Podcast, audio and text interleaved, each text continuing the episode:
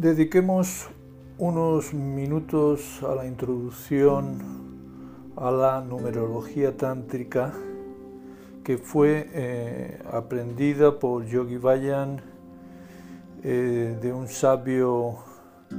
eh, místico Sikh y que luego fue enseñado a, a través de Gurudas Singh, mi mentor, a este su servidor, maestro Kartar. La numerología tántrica se le llama también Panchkaram, que significa los cinco karmas entendidos como bendiciones o lecciones a aprender en esta encarnación. Esos cinco karmas eh, son los que vamos a explorar a través de la fecha de nacimiento que según la ciencia del Tantra es un momento, un punto en el espacio y tiempo que se llama Bindu, donde las diferentes circunstancias kármicas van a ir manifestándose a lo largo de la vida en diferentes situaciones donde podamos eh, finalmente experimentar la excelencia del ser humano o seguir aprendiendo las lecciones en vidas siguientes. Por lo tanto, nos está hablando eh, desde la perspectiva de la trayectoria de un alma que mm, viaja eh, en diferentes cuerpos y mentes, diferentes vidas. Eh, la fecha de nacimiento en esta vida nos dará esa información a modo de brújula cósmica para conocer cómo y por qué pensamos de esta manera, eh, por qué pensamos que somos o no somos esto o lo otro, y realmente investigar con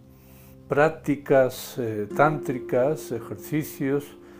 explorar y descubrir qué somos realmente. También conocer nuestra personalidad, qué nos aleja o qué es lo que nos acerca a esas identidades, ya sean verdaderas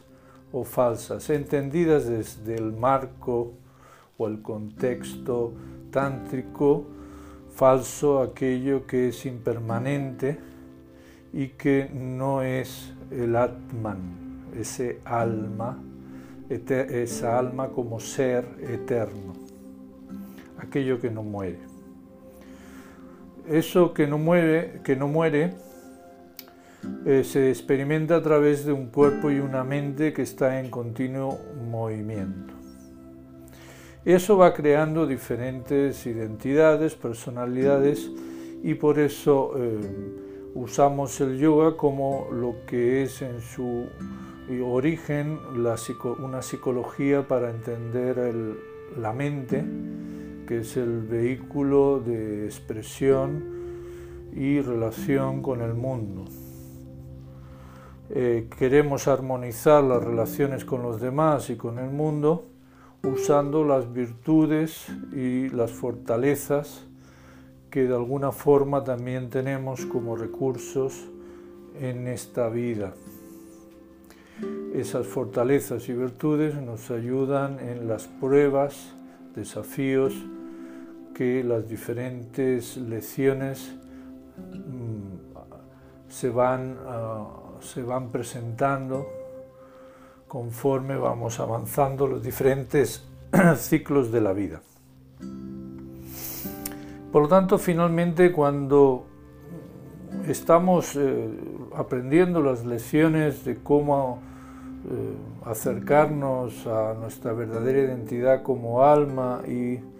expresarnos y comunicarnos, relacionarnos con el mundo, sin perder esa relación íntima, entonces eh, entendemos desde la intuición cuál es nuestra misión para ser excelentes como seres humanos, cómo manifestar esa excelencia y entender el propósito del, alma. La numerología tántrica aplicada nos ofrece, por lo tanto, técnicas de desarrollo personal y espiritual que podamos así crecer en facultades psíquicas y espirituales, esas facultades psíquicas que nos ayudan a comprender